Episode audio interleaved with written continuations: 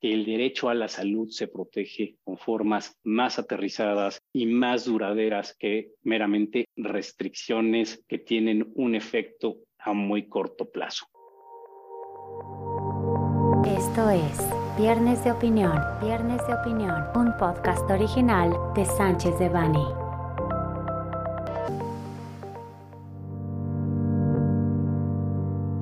¿Qué tal? ¿Cómo están? Bienvenidos nuevamente a un Viernes de Opinión de Sánchez de Bani. Mi nombre es Alberto Campos, socio de la práctica de Ciencias de la Vida y de Comercio Exterior y Aduanas. Y traemos nuevamente un tema que ha sido muy polémico en los últimos meses y que probablemente va a dar mucho más de qué hablar en los siguientes. En otras ocasiones hemos hablado sobre la problemática que representan los alimentos y bebidas en el mercado, no solamente por la problemática de salud pública que pueden representar en algunas ocasiones, sino la problemática legal que se ha suscitado para la industria. Hemos mencionado varias veces que la actual administración tiene una posición francamente restrictiva en relación con diversos productos destinados para el uso y consumo humano no solamente en materia de alimentos y bebidas, sino también en materia de algunas nuevas tecnologías, en materia de tabaco y productos de nicotina, en materia de bebidas alcohólicas, etc.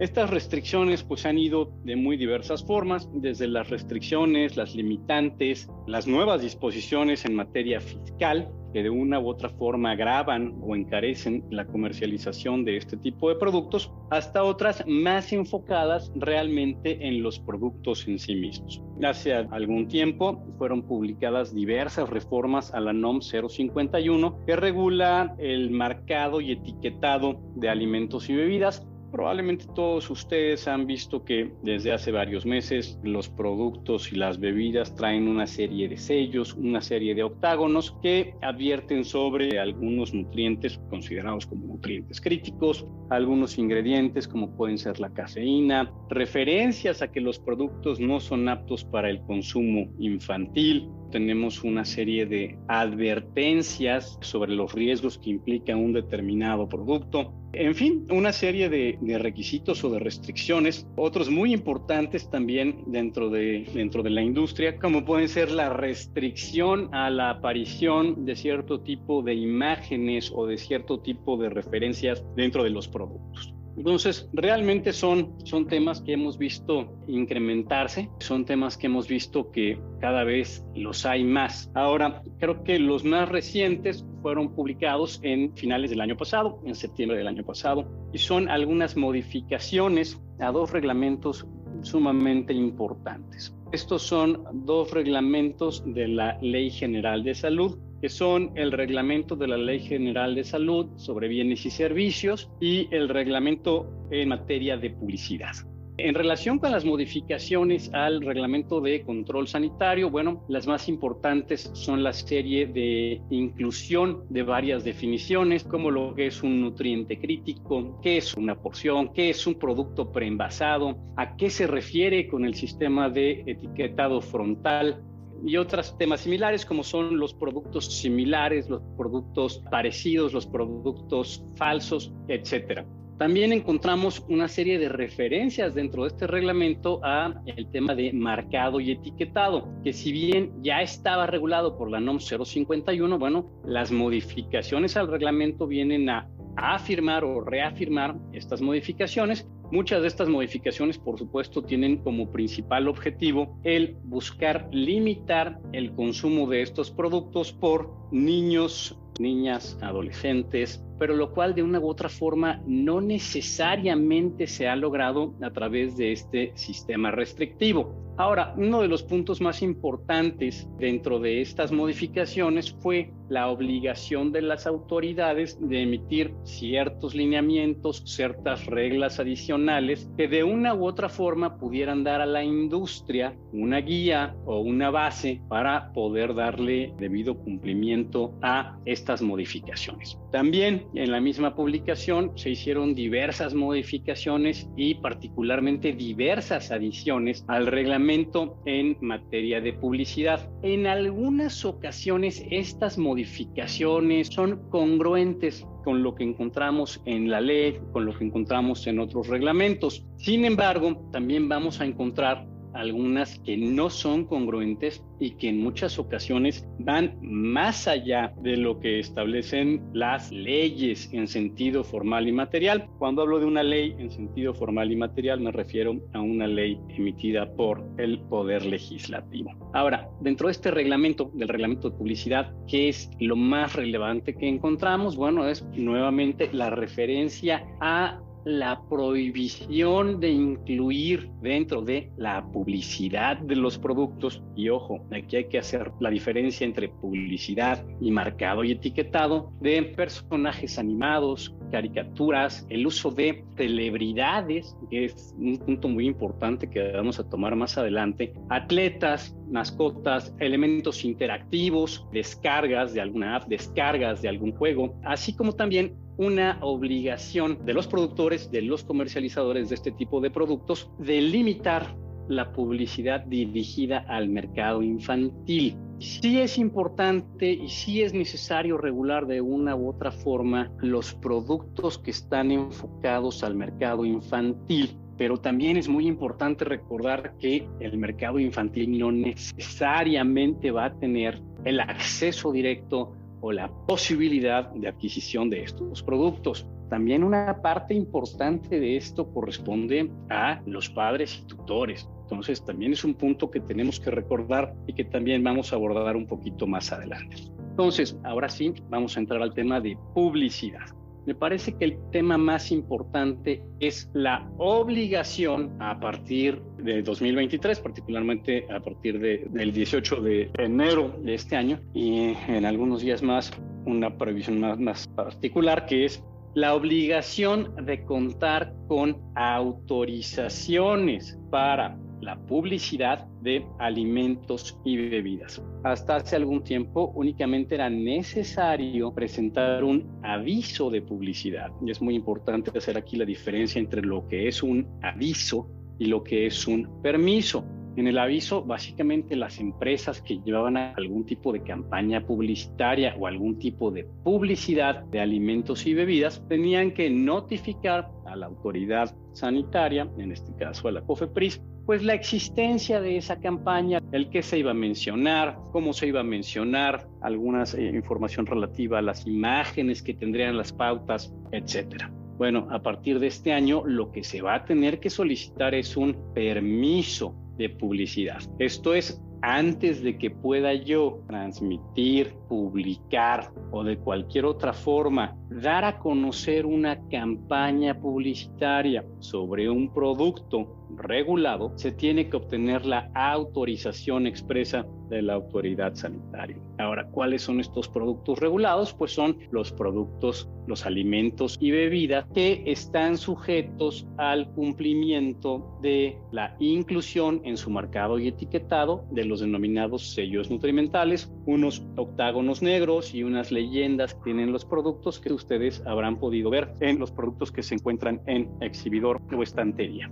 Esto tiene una afectación muy importante a la industria porque no les va a permitir de manera eficiente el poder llevar a cabo campañas que den a conocer los productos que comercializan, los productos que fabrican, porque van a estar sujetas, primero, a la necesidad de presentar una solicitud de permiso y segundo, a que la autoridad efectivamente otorgue el permiso correspondiente a esa campaña. Entonces, aquí es muy importante considerar que estos son temas que toman tiempo.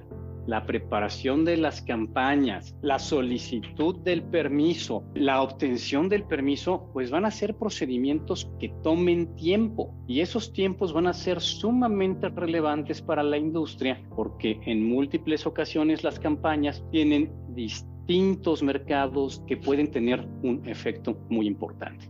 No es lo mismo para una fábrica de chocolates la publicidad o las campañas que pueda preparar, dígase para un 14 de febrero, dígase para la época navideña, y los tiempos que va a tener que considerar con base en estas nuevas disposiciones. Entonces, sí son cambios que van a tener un efecto muy importante para la industria.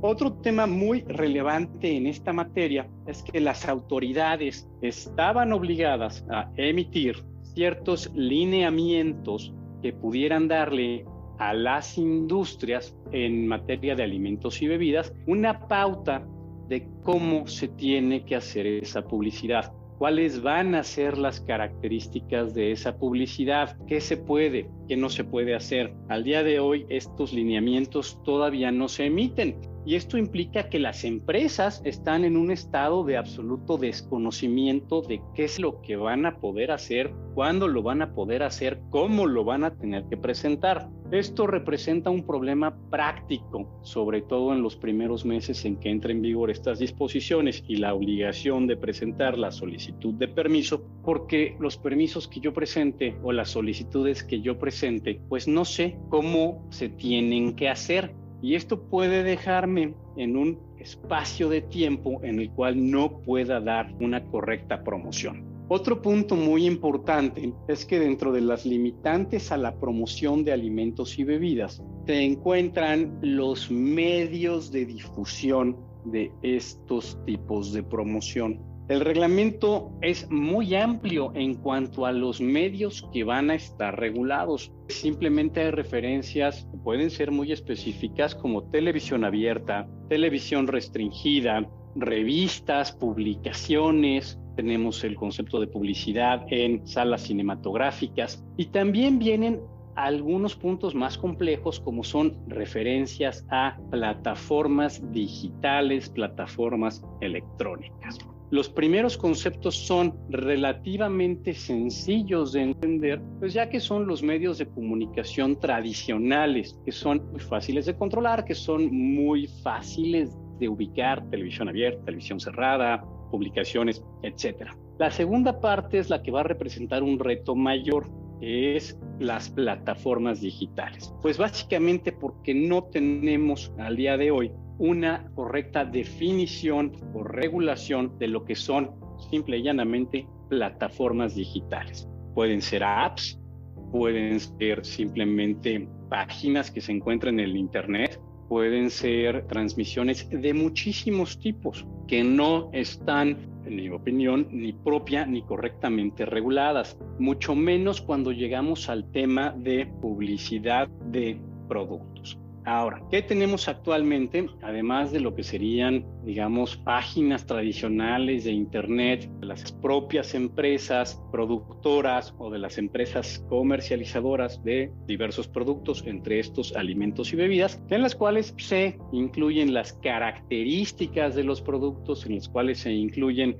descripción del producto, una serie de factores destinados a dar a conocer el producto al público consumidor. Dentro de estas páginas, pues nos vamos a encontrar algunas que son muy sencillas en el sentido en que simplemente traen una descripción general, a otras que son más complejas que dentro de la propia página traen material interactivo traen imágenes de personas, traen imágenes de caricaturas, que no es un tema bien definido. Tenemos muchísimas empresas que tienen dentro de su imagen corporativa algún tipo de personaje, algún tipo de imagen, algún tipo de propiedad intelectual que de una u otra forma se relaciona con esa empresa, no necesariamente ese producto o no necesariamente esa marca. Entonces aquí empezamos con los problemas hasta dónde son esos personajes directamente referidos a productos específicos. No quiero usar ejemplos, pero bueno, ustedes simplemente tendrán en mente algunos animalitos que diversas empresas, diversos almacenes, diversos productores de muchos productos usan como parte de la imagen corporativa, no como la imagen o como etiqueta o como la tapa de un producto. Entonces, aquí empezamos con los problemas. Necesito entonces autorización de las autoridades sanitarias para poder tener un diseño específico de mi imagen empresarial, aun cuando no esté promoviendo un producto en específico. Ese es un primer ejemplo. Y si sí, ¿sobre qué lineamientos o sobre qué bases voy a tener que presentarlo? Lineamientos que al día de hoy no existen. Ahora, si pasamos a temas un poco más complicados que la mera página de una empresa, Pues vamos a encontrarnos con las redes sociales.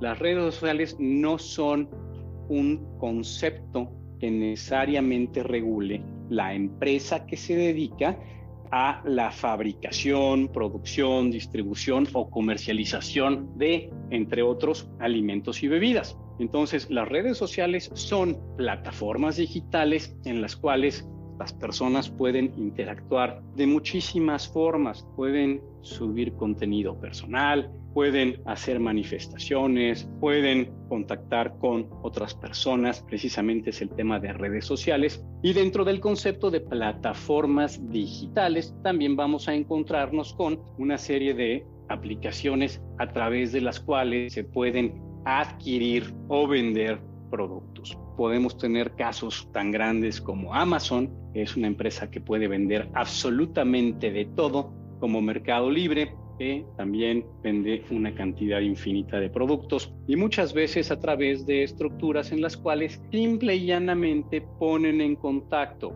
al productor comercializador con el consumidor final sin que ellos sean quienes están a cargo de ese proceso de comercialización. Plataformas como estas, pues va a ser interesante ver en un futuro, y digo en un futuro porque no están expresamente considerados dentro de los que requieren en este momento un permiso de publicidad, Vamos a ver cómo se regulan más adelante. El simple hecho de tener la imagen de un producto para dar a conocer la existencia del mismo a través de esta plataforma de venta es publicidad. ¿Está sujeto a regulación o no? En fin, van a ser una serie de retos. Ahora, todavía más interesante va a ser en las plataformas que tienen personas independientes, creadores de contenido, influencers, que de una u otra forma manifiestan dentro de estas plataformas una serie de ideas de muchísimos tipos. Y dentro de estas ideas por supuesto se encuentran los productos que utilizan, adquieren, revisan,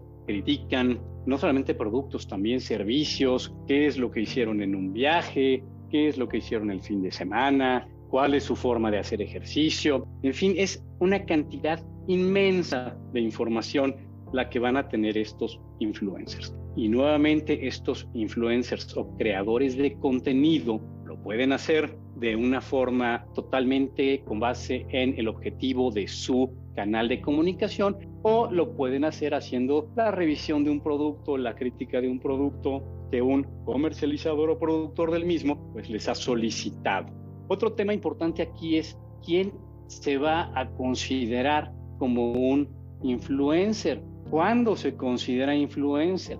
Tenemos al creador de contenido que puede subir cualquier tipo de contenido, una fotografía de su viaje, el hecho de que pudo bailar una musical de una forma determinada, su nuevo corte de pelo. ¿En qué momento va a ser un influencer que se considere que genera publicidad en favor de una empresa, un fabricante, realmente no es un tema que esté definido.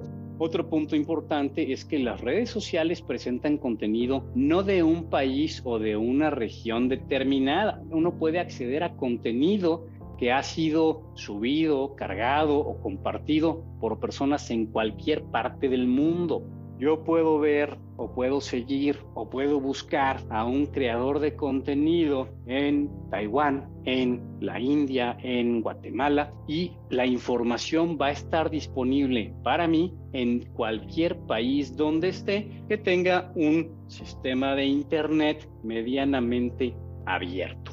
Entonces, Aquí entramos en un tema que de momento no está regulado en países que tienen muchísima más experiencia en estos temas y por supuesto mucho menos en el nuestro. Y en este mismo sentido, bueno, la regulación, ¿cómo se va a aplicar? Y un punto muy importante es cuándo o cómo defino que estas personas están haciendo publicidad y cuándo o cómo defino que estas personas están ejerciendo su libertad y su derecho de expresión. No existe realmente una razón por la cual el Estado mexicano pudiera restringir las opiniones o restringir la posibilidad para una persona de manifestar sus ideas sobre un producto, sobre un servicio, sobre una situación. Sí hay disposiciones legales que regulan lo que se puede decir, lo que no se puede decir. Un ejemplo muy claro es el concepto de apología del delito, pero son conceptos muy específicos y se requiere una actividad muy particular enfocada a buscar por un tercero la comisión de un delito. Entonces empezamos a ver a una serie de organizaciones, empezamos a ver a una serie de autoridades que pretenden presionar para la creación de este tipo de restricciones. Ahora, ¿hasta dónde se puede llegar? ¿Qué es correctamente válido? ¿Cuándo voy a tener una violación a mi libertad de expresión y cuándo va a ser una genuina actividad del Estado tendiente a la protección del derecho a la salud? Entonces van a ser temas muy, muy importantes sin dejar de lado el hecho de que también las limitantes y restricciones que existen el día de hoy está comprobado que se van perdiendo en cuanto a la fuerza que tienen conforme pasa el tiempo. Tal vez en un principio nos espantábamos o nos llamaba la atención o revisábamos el octágono, la advertencia, etcétera. Ya no tiene un efecto dentro de nosotros. Entonces creo que experiencias como estas nos demuestran que el buscar un sistema restrictivo que obligue a las empresas legalmente establecidas a limitar sus posibilidades de venta en el mediano y largo plazo no funciona, porque yo les apuesto que ningún chicharronero, ningún vendedor de frituras en la calle está estableciendo en su canasta o en su carrito el tipo de aceites que se utilizan, el contenido calórico, cuál es la porción del producto. Entonces, nuevamente, se limitan a las empresas legalmente establecidas, se limita a aquel que quiere cumplir y se deja abierta la puerta a un incumplimiento a quien de por sí ya se encuentra en mercado que no cumple.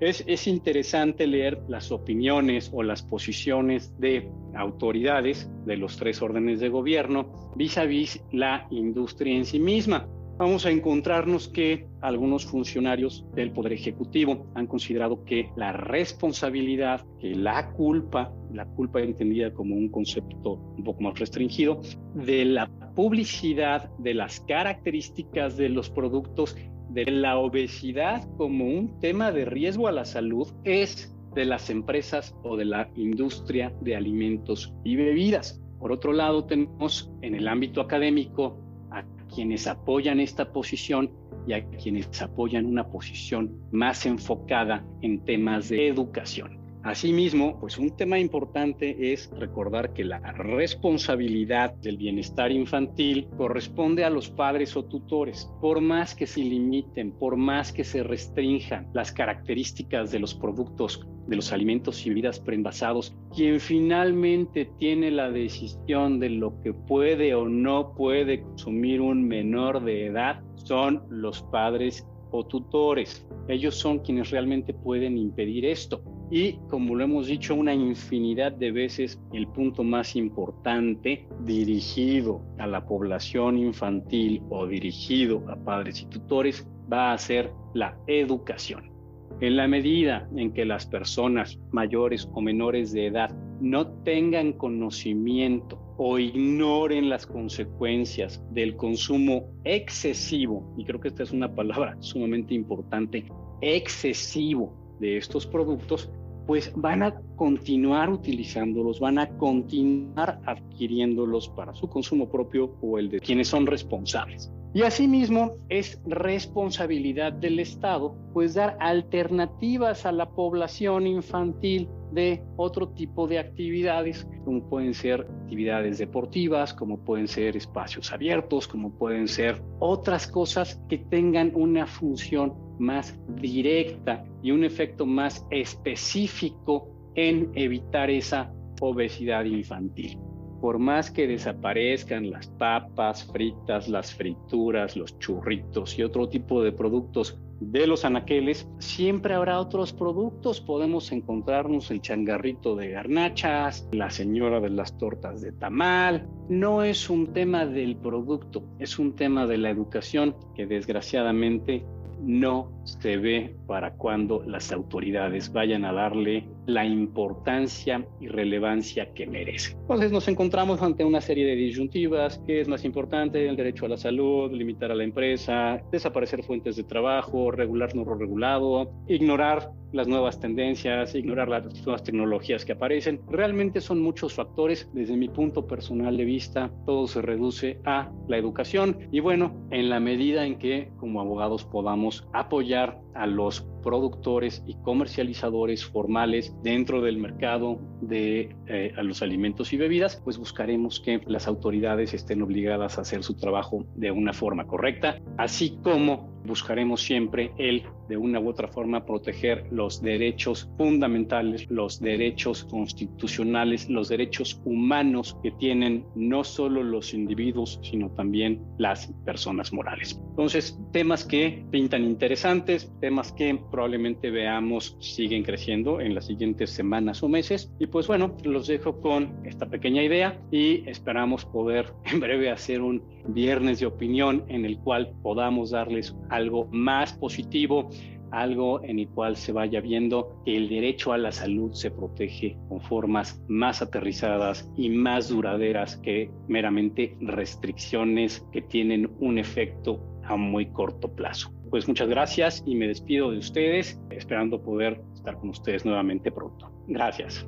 Les recordamos que este material representa una opinión, por lo que no puede ser considerado como una asesoría legal. Para cualquier duda o comentario sobre este material, contacte a José Alberto Campos Vargas, jacampos.com. Salvo especificación en contrario, los usuarios del presente podcast podrán guardar y utilizar la información aquí contenida únicamente para uso educativo, personal y no comercial. Por lo tanto, queda prohibida su reproducción para cualquier otro medio, incluyendo pero sin limitar, el copiar, retransmitir o editar sin el previo consentimiento de Sánchez de Bani S. Berry,